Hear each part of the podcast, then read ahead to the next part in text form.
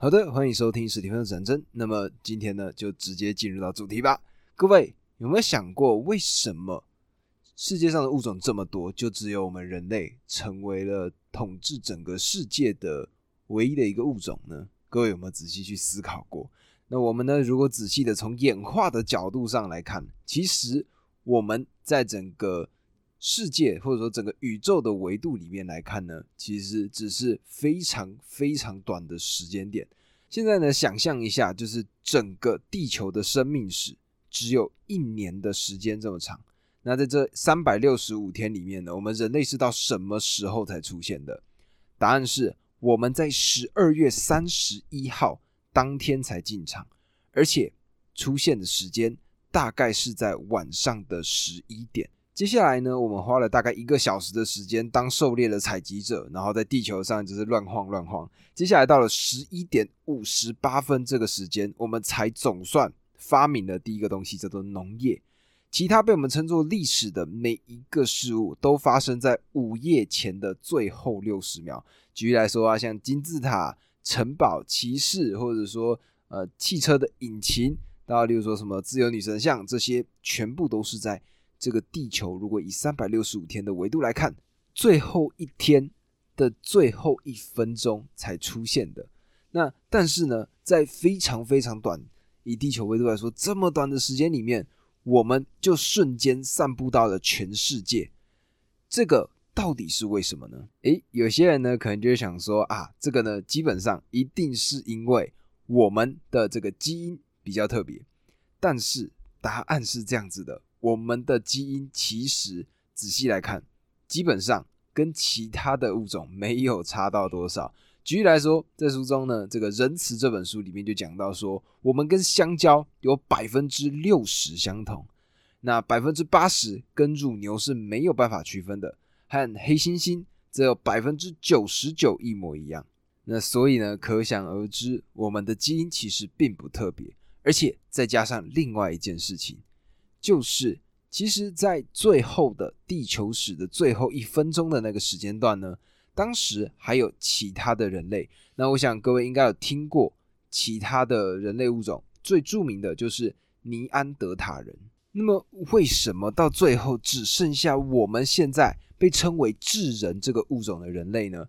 在书中呢，他呢就拿到了演化的例子来跟我们做解释。那书中呢，他把演化把它讲得非常的直白易懂，我就直接这样讲了。他说，简单来说，演化的过程总归就是动物出生比它们能够养育的量还要多的后代，那些稍微比较能够适应环境的，就有大一点点的机会能够活下来，而且呢，干嘛生小孩？所以呢，现在来想象一场跑到死为止的友谊赛跑，有几十亿又几十亿的生物死掉，有些呢。连交棒给下一代的这个时间都来不及，那把这场赛跑跑得够长，举例来说，四十亿年。那么在这样子的情况之下呢，亲代和子代之间，也就是爸爸跟儿子之间，它的微小的变异就可以长成一个庞大而多彩多姿的生命之树。那在像是国中的生物课本里面，其实就有特别讲到这个演化的部分。当时就有讲到说，达尔文他当时来到了一个群岛上。那在这个群岛之上呢，住着非常多不一样的鸟，然后他就仔细去看，发现说，哇，每一只鸟它的样子都不太一样，然后有的呢，可能它的嘴巴特别的厚重，有些呢，它的嘴巴就特别的尖，也就是它的鸟喙特别的尖。结果呢，他呢就仔细的去把这些鸟儿都抓过来，就一看就发现说，诶，它们全部都是同一个物种，也就是它们原先呢都可能是有同样的祖先。那为什么他们就后来都变得不一样呢？后来就发现说，这些群岛上面每一个小岛上呢，都出现了不一样的生态系。那在这里呢，有些可能是它是专门吃果子的，有些呢，它可能是需要吃虫的。那因为要吃虫，那就怎么样？它在树里面，在树里面的时候呢，你的鸟喙就必须细，你才有办法把这个虫叼出来。那像果实类的，诶，它的可能外壳就比较厚一点，这时候呢就需要比较厚重的鸟喙才能够把这个外壳给压碎。所以呢，这个鸟儿呢在这个群岛上样子就非常的不一样，而这个呢就是符合了刚刚前面书中所讲到的这一段的内容。那么我们就回来吧，为什么人类我们可以统治全世界呢？那有人就提啊说，哎，会不会是因为我们太聪明了？那只看表面上来看的话呢，其实我们真的可能会这样子觉得，因为其实我们智人的这个特大号的头脑，就是我们的脑子，基本上是非常非常消耗能量的。我们的大脑只占体重的百分之二。却用掉了我们消耗卡路里的百分之二十。诶，大家听到这里是不是觉得说，对我们人类呢，就是有一颗非常耗能的脑子，所以基本上我们一定是在跟其他物种对比起来最为聪明的一个物种。那接下来呢，我们呢就必须端出实验来看看这件事情，这个假设到底是不是为真。那接下来呢？这些科学家他们就尝试了非常多年，就想说想要弄清楚哪些动物是天生最为聪明的。那基本上这个程序是这样子，就是把我们的智能和红毛猩猩或者说黑猩猩其他的相似的灵长类做一个对比。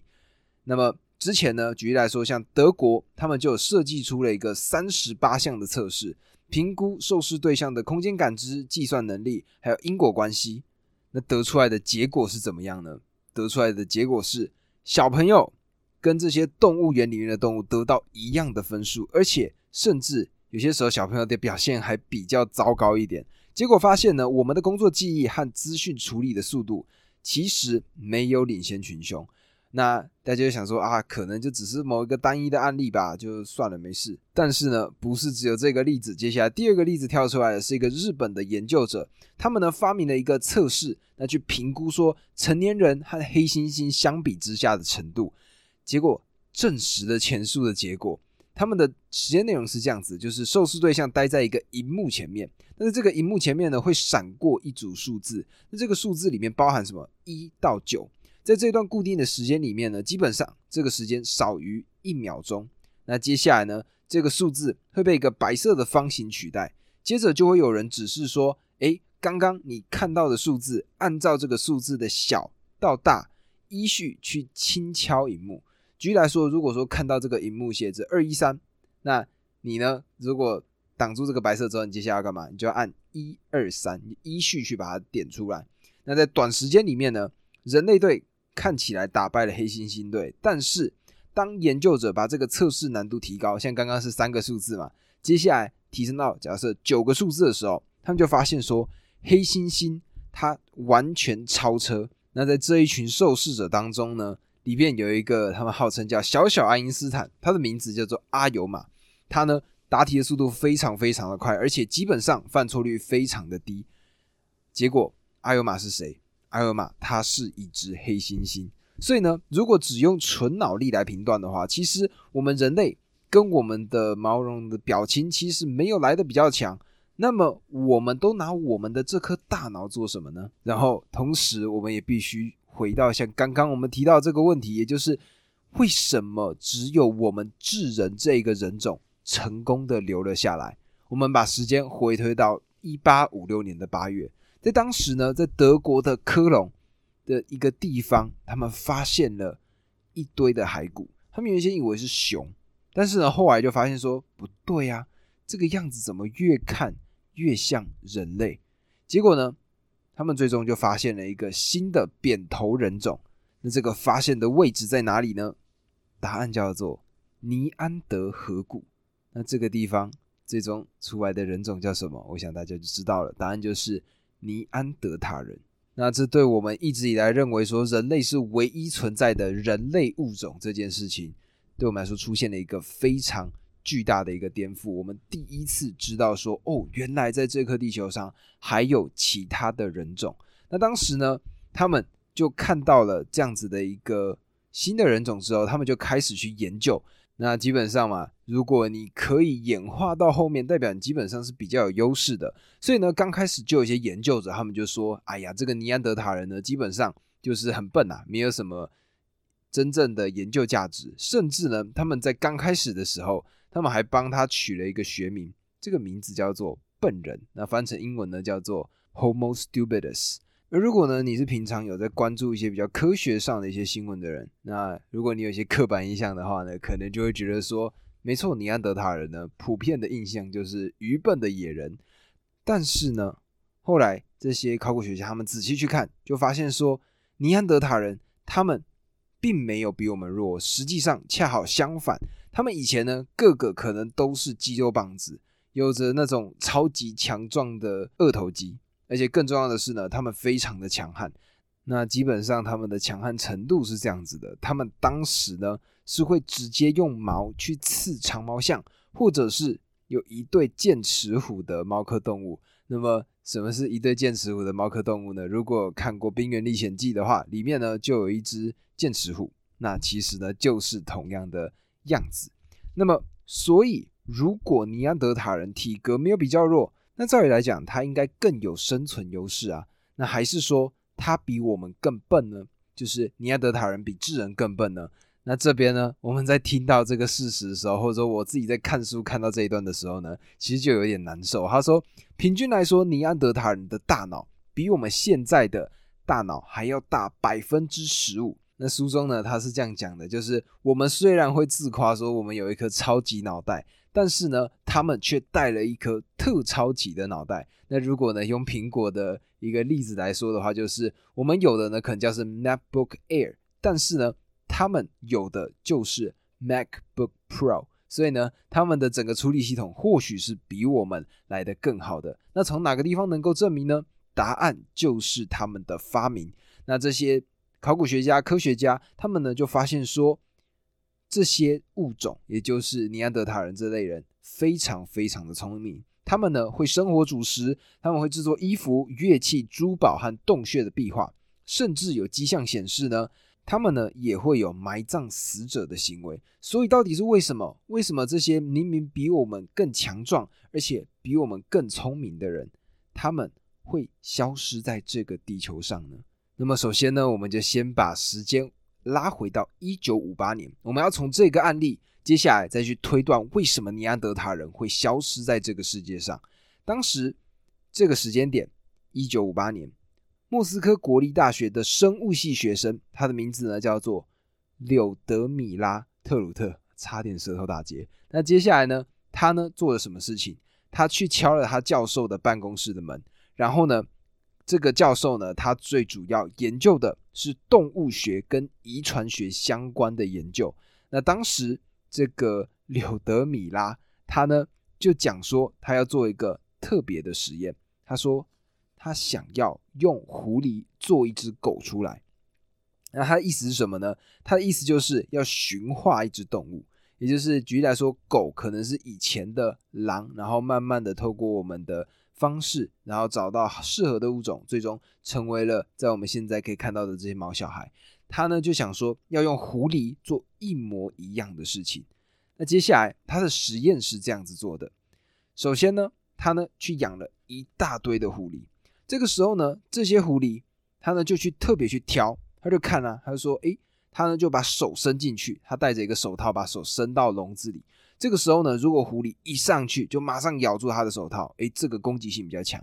那接下来呢，他就持续的伸到每一个笼子里，然后如果发现有任何一只狐狸在准备咬下去之前，它有一点点迟疑，诶，这些呢可能就是相对应的攻击性没有那么强的狐狸，所以呢，他就把这些狐狸留下来，干嘛？继续让它生下一代的小狐狸，然后再从这些小狐狸里面。接下来再去寻找，诶，他们的攻击性有没有再更弱一些的？然后就这样一代一代去寻找越来越攻击性没有的狐狸。结果时间呢来到了一九六四年，那这个时候呢，这些狐狸已经升到了第四代了，也就是第一代的曾祖父阿宙那一群狐狸呢，基本上已经不存在了。接下来呢，这个时候柳德米拉他观察到了第一只会摇尾巴的狐狸。那这边要强调的事情就是呢，他们在这过程中，基本上这个实验者柳德米拉他从头到尾就只有做这个动作，就是手套伸进去，然后去确认它的攻击性没了，他不会跟他有任何日常的接触，会喂他吃东西，但是都是透过其他器具，人跟狐狸是没有任何接触的，就只有那么一个唯一的一个测试，就是友善的程度。结果呢，他们就发现说，这些后代比较温驯的狐狸。他们呢，好像是在抗拒着长大的命令。那在这个同时呢，他们也发现出了明显的生理变化。那平常来说呢，狐狸的耳朵是会翘起来的，但是这些比较温驯狐狸，它们的耳朵干嘛？垂了下来，它们的尾巴卷了起来，有点像什么？像是台湾土狗。那毛皮上也会开始出现斑点，它们的口鼻的距离变短，骨头变得比较细。雄性跟雌性越来越相似，狐狸呢，甚至开始像狗那样会汪汪叫。没有多久。当饲主会呼喊他们的名字的时候，他们会回应。这个是以前到现在所有的狐狸身上都没有出现的行为，而且不要忘了，这些没有一个是柳德米拉当初挑选的特征。他唯一选择的标准就只有友善的程度，其他所有的特性都只是副产品。那后来呢？柳德米拉呢？他就把这个研究成果最终公布在了。克林姆林宫，也就是俄罗斯最重要的一个地方。当时哇，整个国家甚至全世界都觉得说，这真的是太夸张了。然后他呢，在里面给出来了一句结语，这个结语不仅适用于狐狸，他说：“当然，这样子的驯养的方式也可以适用于人类。那既然呢，也适用于人类了嘛，所以接下来他们就开始去观察人类的外貌。”他们呢就把过去二十万年期间的所有的人类的头骨全部找出来，就他们发现了一种模式，就是我们的脸孔和身体明显的越长越柔和，越来越年轻，而且越来越女性化。我们的大脑缩水了百分之十，而我们的牙齿和下颚骨，用解剖学的术语来说，已经变得有如幼态。那白话文来讲，就是我们。的下颚骨跟牙齿长得像小朋友一样。如果你把我们的头跟尼安德塔人的头相比较，差异更明显。我们的头颅比较短，而且比较圆，眉骨也比较小。狗和狼相比是怎么样的？我们跟尼安德塔人相比就是怎么样。所以呢，在书中呢，他们就特别帮我们现在这种人类。我们长这样子的人类取了一个新的名词，叫做幼犬人。那么好啦，我们现在长得跟这种尼安德塔人对比来说，长得太可爱了，差的太多了。到底为什么我们跟尼安德塔人最终是我们这些明明没有那么聪明，还没有那么壮的人，最终会留下来呢？我们呢就把目光看回到刚刚这个黑猩猩跟幼童一起进行的那三十八个测验的结果。那前面呢，作者没有提到的一个部分，就是受测对象还接受了第四种技巧的评估，答案叫做社会学习，也就是从他人身上学习的能力。而最后一项测试的结果呢，就揭露了很有意思的事情，答案就是我们的人类在这件事情上，也就是社会能力上，明显的超过其他任何一种物种。那简单来说呢，就是。我们呢，可能单干的能力不怎么强，但是团结在一起的时候呢，超级厉害。那书中呢是这样子写到的，他说到头来发现，人类是高度善于社交的学习机器。我们生下来就是要学习、要建立关系、要玩耍的。那么各位有没有发现过一件事情？有些人在害羞的时候他们会脸红。那你知道这最难能可贵的事情是什么吗？答案就是我们。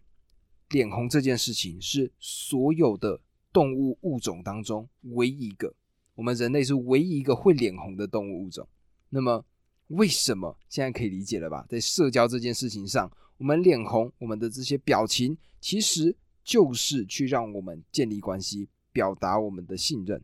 而还有什么是跟这个社交相关的呢？其实就是我们直视对方的眼睛的时候，也会有类似的效果。因为我们人类有一个非常奇特的一个特点，就是我们有眼白。那各位呢，如果仔细去看其他的动物，我们在例如说各种动画片里面，可能看到这些动物，它们的眼睛可能还会有画眼白的出现。但是如果你仔细去看野生的这些动物，这些动物基本上完全不会有眼白这样子的产生。每一种这些灵长类啊，或者说其他的动物，它们。都会产生把眼睛染成其他颜色的黑色素，但是我们人类就不会，我们非常的坦率，每一个人都能够明白看出我们现在正在关注谁。想象一下，如果我们没有办法直视彼此的眼睛，那我们人类的友谊或者说恋爱会多不一样。那这个科学家呢，他们就这样讲，他说：当我们经过演化而更加的社会化，我们也开始把更多的自己的内在想法和情感全部都揭露出来。那简而言之呢，就是人类并不是面无表情的生物，我们其实始终都在泄露情绪。举例来说，你的眉毛在随时随地的情况下都是在展现你的情绪的，而且出于本能，我们呢和周围的其他人都会产生关系。但这绝不是一种残疾，而是我们真正的超能力。因为善于交际的人，不止相处起来更加的愉快，到头来他们也比较聪明。那接下来呢，我们呢就来假设一个两个部族的星球。这个两个部族呢，一个叫天才族，另外一个呢叫模仿族。那这个天才族他非常非常的杰出，每十个人里面就会有一个在生命中的某一个时刻发明出某个非常神奇的东西。举例来说，像是钓竿。那模仿族呢，他们在认知能力上其实没有那么有天赋，所以每一千人才有一个人。最后会自行学会如何钓鱼，那就使得天才族的聪明程度是模仿族的大概一百倍。但是天才族他有个问题，就是他们不善于交际。发明钓竿的那个天才想教别人钓鱼，但是呢，平均下来可能也只有一个朋友可以教。但是模仿族每个人呢，平均有十个朋友，让他们的交际能力达到了前者的十倍。所以现在呢，我们来假设一个情况。教别人学会钓鱼非常的困难，只有一半的情况下会成功。问题是哪一个团体最能够从这项发明中获益？那人类学家呢？他们当时就计算出来的答案：平均五个天才族才有一个学会钓鱼，其中半数人自己想到，另外一半则是从其他的某个人学来的。相对的，尽管只有百分之零点一的模仿族会自己想到这个技术。但是他们百分之九十九点九的人最后都能够钓鱼，因为他们会从其他人那边模仿族人的做法，然后呢把它 copy 过来就可以用了。那我呢讲了这么长的一段，就是天才族跟模仿族这两个例子，其实你就可以知道，就是尼安德塔人就有点像天才族，他们每个人呢都有办法单干，实力超强。但是就因为这样子，他们也不知道要怎么跟别人分享，然后别人呢也不想听他们讲。